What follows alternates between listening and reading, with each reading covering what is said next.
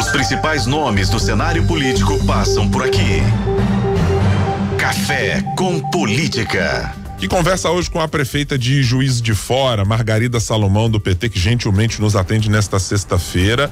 Prefeita, muito obrigado por estar conosco mais uma vez aqui no Café com Política. Bom dia.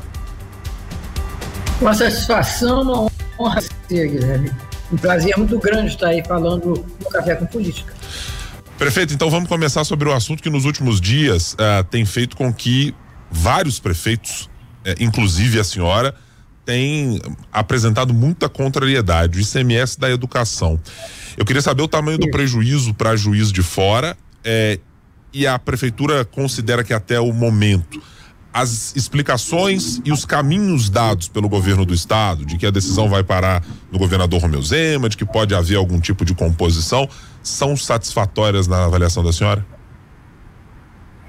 Olha, eu quero dizer que essa maneira de dispor do ICMS Educação, eu não discuto que seja bem intencionada, mas é um desastre completo ao ponto de deixar 70% das crianças de Minas, sete em cada dez, subfinanciadas no seu direito à educação. Ninguém de nós é contra prestigiar a qualidade nos processos de alocação de recursos, mas é óbvio que, por razões inclusive constitucionais, o que deve prevalecer é a proporcionalidade, o fator quantitativo.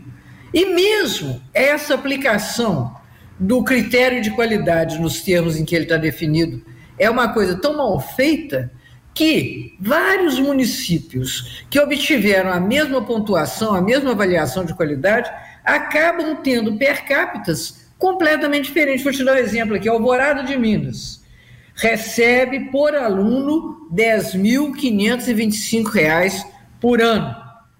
Já o município de Campestre, com mais ou menos a mesmo, exatamente o mesmo desempenho, recebe R$ 1.152. Quer dizer, então, isso não se sustenta. E é, eu tenho certeza que a Assembleia, que votou inclusive nisso, o fez na melhor das intenções, mas só que então é óbvio que está na hora de corrigi-lo e nós, acompanhando uma iniciativa da, ministra, da, da prefeita Marília Campos de Contagem, nós também estamos acionando o Ministério Público, que, para nossa alegria, ontem acolheu a nossa preocupação instalou uma ação, um procedimento administrativo para verificar a constitucionalidade dessa repartição de recursos. É, e vou repetir a pergunta que fiz na segunda parte aqui da minha menção, senhora. O governo de Minas disse que está aberto a negociar, está aberto a conversar é, diante da necessidade Sim. mais urgente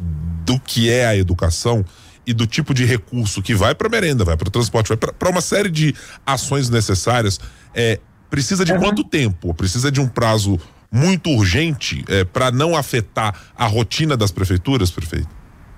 Eu acho que deve, o que nós devemos é, é, imediatamente adotar é uma suspensão temporária dessa legislação. Estamos, inclusive, fazendo também gestões com essa finalidade no Tribunal de Contas do Estado. E conversamos com o secretário da Fazenda do Estado, que está sensível a essa situação, só que aprovada pela Assembleia. Então, acho que o melhor seria, num primeiro momento, suspender a sua aplicação e depois de fazer um grande debate, inclusive com a Assembleia, para revogar essa.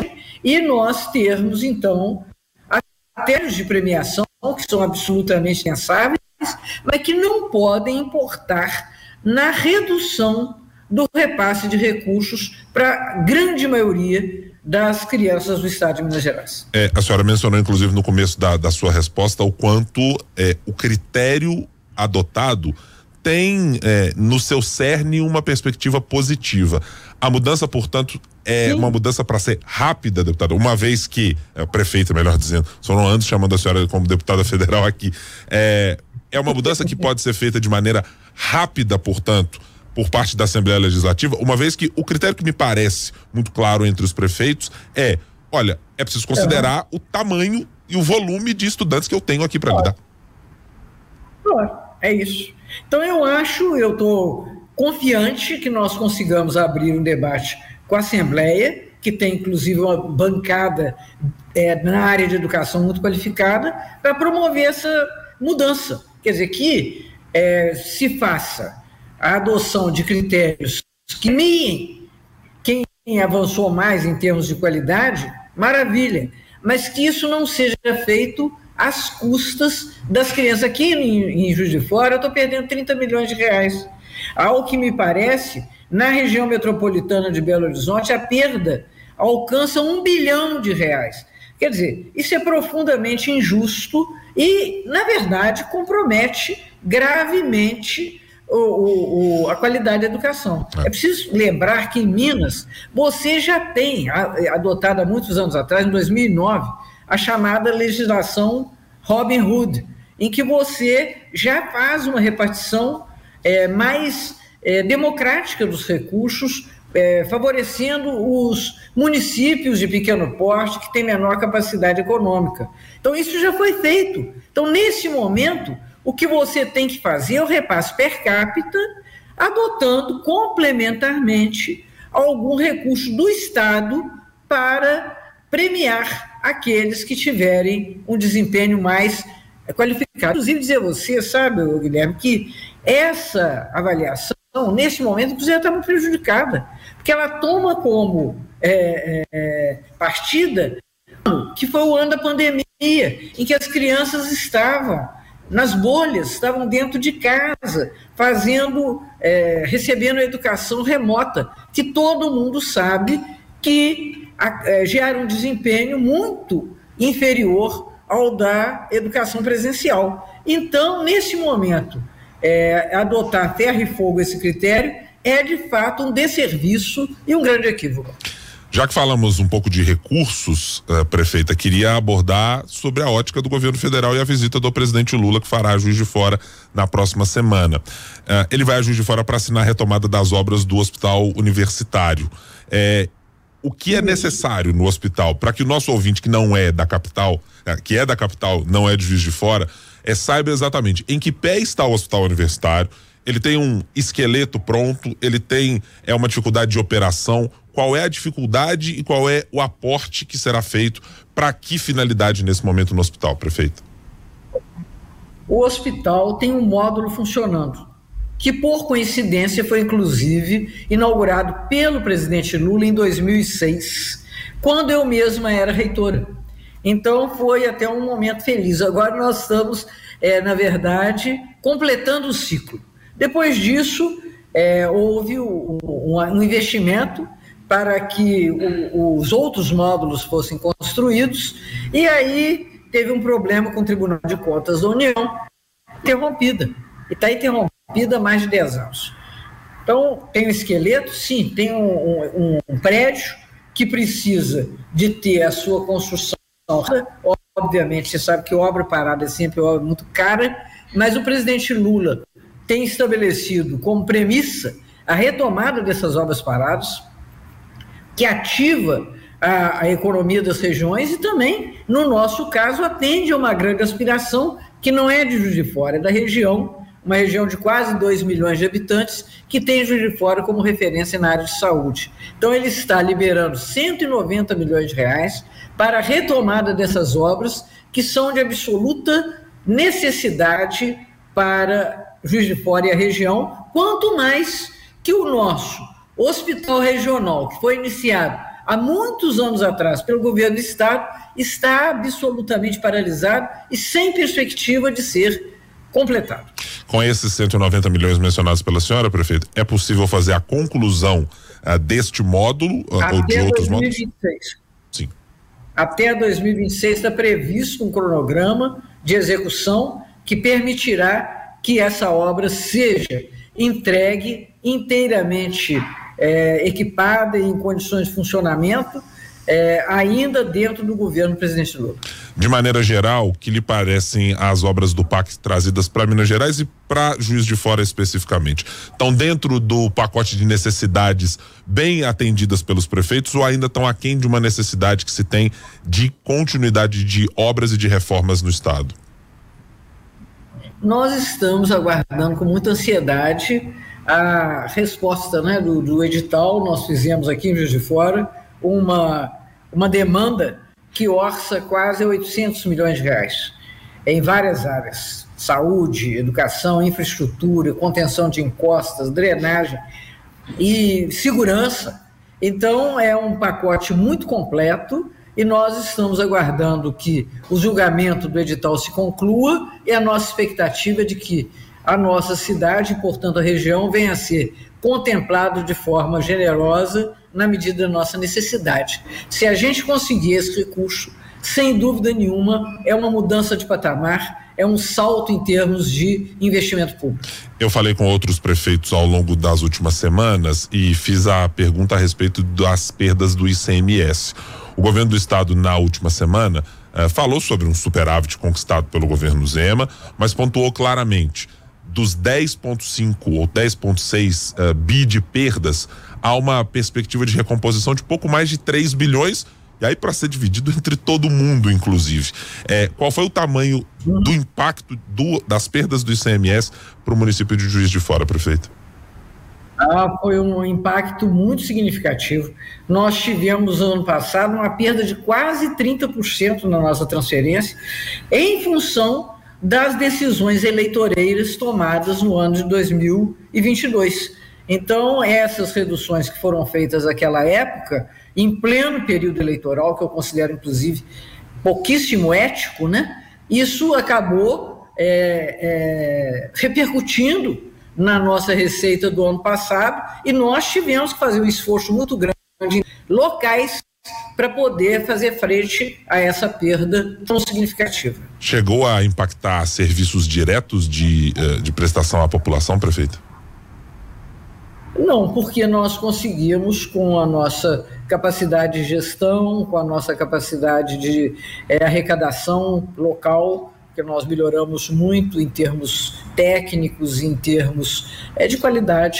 Então nós não conseguimos, nós não deixamos nada descoberto, mas o fizemos com um sacrifício imenso e isso não é justo é, com nenhum município, não é justo com a sua gestão.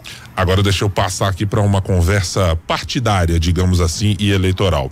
É. Prefeita, a, a, cobrança pela vinda do presidente Lula, e é preciso sempre, eu faço aqui sempre a consideração dos aspectos de saúde da cirurgia que ele foi fazer no ano passado.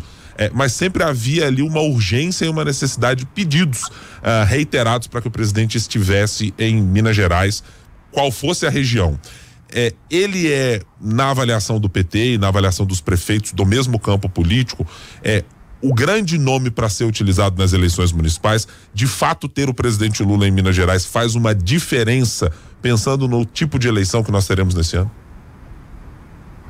Olha, aqui na minha região, na minha cidade, onde foi amplamente vitorioso, essa questão nem se coloca. Mas é fato que, naturalmente, nós fazemos pesquisa e o grande eleitor para nós aqui, sem dúvida nenhuma, é o presidente Lula. O presidente Lula tem uma é, empatia muito grande com a população, que se vê nele representada, acredita nos seus é, propósitos, e isso certamente é um elemento muito importante no processo eleitoral. Avaliando de maneira geral e partidária, a senhora e a prefeita Marília Campos ocupam as prefeituras mais robustas em termos de eleitores, de volume do PIB, de recursos e simbolicamente uma espécie de sustentação do PT dentro da, da, do espectro eleitoral desses últimos anos. O que o PT precisa fazer nesse ano de 2024 é crescer buscando em prefeituras desse mesmo tamanho, do porte da prefeitura da senhora e da prefeita Marília Campos, ou precisa, por exemplo, na região de Juiz de Fora, é crescer nos municípios menores, onde eh, não tem tido tanta penetração exatamente? Olha, nossa expectativa é não só ter sucesso eleitoral nos grandes municípios, onde algum Marília e eu vamos disputar a reeleição, mas também municípios de menor porte, que estão sendo construídas candidaturas competitivas, e a nossa expectativa é que nessa eleição deste ano o PT tenha um desempenho muito superior àquele que alcançou na eleição de 2020. O presidente Lula já vocalizou em São Paulo, quando teve recentemente eh, por lá, ao dizer o seguinte: ainda temos uma eleição aqui na capital paulista, ou no estado de São Paulo, que ainda tem contornos de lulismo versus bolsonarismo. Aí em Juiz de Fora, eu sei, por exemplo, já tem alguns candidatos do campo bolsonarista que estão se apresentando. O ex-deputado uh, Charles Evangelista, por exemplo, que tá, é, é deste grupo. A senhora Sim. vê uma reprodução ainda mesmo na eleição municipal deste perfil? Se trata de polarização, como foi a eleição de 2022, prefeito?